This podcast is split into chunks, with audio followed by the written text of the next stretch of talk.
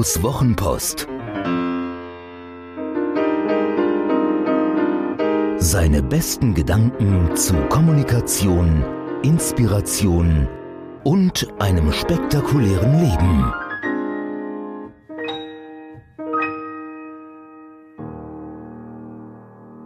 Als Geschenk einpacken? Weihnachten, Gabentisch, liebevoll verpackte Geschenke, das Glöckchen klingelt und los geht's. So ist es zumindest bei uns zu Hause. Andere haben andere Rituale. Wäre es nicht schön, dieses warme Gefühl der Vorfreude für Schenker und Beschenkte öfter zu spüren? Kein Problem. Verpacken können wir doch jeden Tag. VW hat die Autostadt gebaut, in der Käufer hofiert werden, bis sie als Höhepunkt ihr neues Auto nach Hause steuern dürfen. Das Modell Autostadt ist extrem erfolgreich. Über 27 Prozent der hierzulande ausgelieferten VW-Neuwagen werden in der Autostadt übergeben. Bei anderen Herstellern ist es meist eine Nummer kleiner, doch zumindest bei Neufahrzeugen geben sich alle redlich Mühe. Als wir unseren Audi Q5 abgeholt haben, gab es eine ein bisschen zu wortreiche Einführung in einem speziellen Raum, hatte etwas Feierliches. Da macht Kaufen richtig Freude.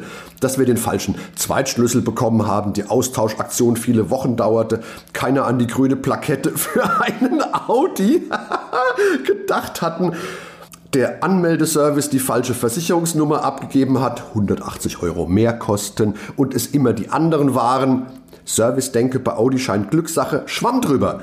Die Abholung war klasse. Wer einmal ein Apple-Produkt ausgepackt hat, weiß, wie viel Freude das macht, jenseits der goldenen Aufkleber bei goldenen MacBooks. Wer seine Rasierklingen beim holländischen Startup Bold King abonniert, wird nicht behandelt wie ein Drogeriekunde, sondern wie ein Rasierklingenkönig. Und was? wenn jemand etwas anders macht, als Autos zu verkaufen, die Weltrettung in goldene MacBooks zu verpacken und Rasierklingen zu verschicken.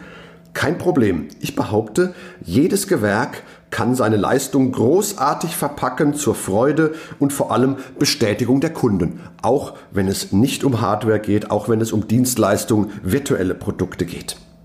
Wer sich von mir ein in jeder Hinsicht klares Kommunikationskonzept, ein überzeugendes Buchkapitel oder erfolgreiche Verkaufstexte schreiben lässt, hat eine konkrete Vorstellung vom Ergebnis. Da praktisch alle meine Kunden über Empfehlungen zu mir finden, bringen sie auch gleich mindestens eine gute Referenz mit. Sonst hätten sie nicht von mir gehört oder lieber jemand anderen gefragt.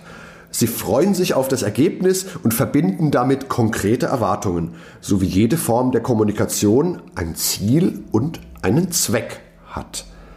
Wenn ich eine Mail mit einem bestellten Arbeitsergebnis schicke, ist das ein bisschen wie Weihnachten. Für Schenker und Beschenkte. Grund genug, das Geschenk richtig schön einzupacken.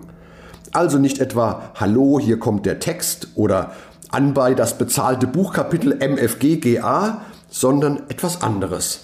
Beispielsweise so. Lieber Kundenname, Gar nicht so einfach als erste Arbeit für jemanden, den ich sehr schätze und von dem ich weiß, dass er Exzellenz predigt, ohne konkretes Briefing Konkretes zu schreiben.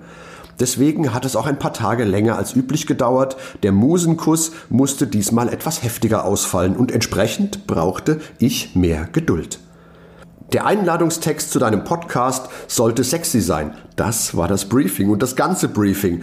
Und ich wollte dich dadurch sprechen hören. Immer wenn ich in meinem Inneren die Stimme dessen höre, in dessen Namen ich gerade schreibe, ist es gut. Nun ist es soweit. Ich habe unten in dieser Mail den Einladungstext einkopiert. Der Einfachkeit halber habe ich mich selbst eingeladen. Ein bisschen, weil ich finde, dass ich auf diese Liste gehöre und es sich schön liest doch vor allem, um es zu konkretisieren. Zudem konnte ich so an mir selbst die emotionale Reaktion testen. Was soll ich sagen? Ich wäre mit fliegenden Fahnen dabei, egal bei was. Genug der Vorrede, siehe unten.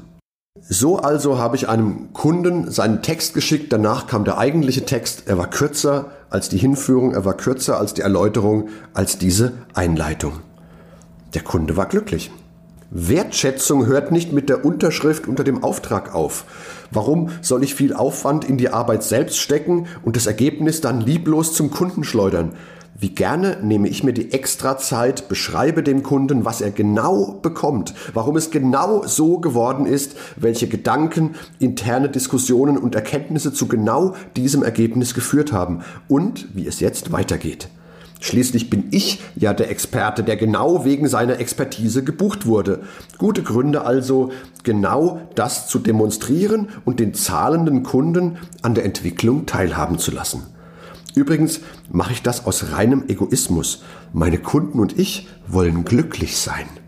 Wenn ich das erreiche, ist mein Leben schöner.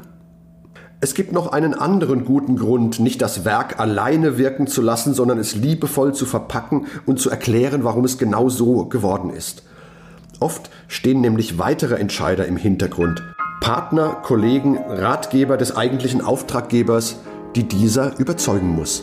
Dabei kann ich mit einer schönen Verpackung helfen. Das hilft mir ja auch.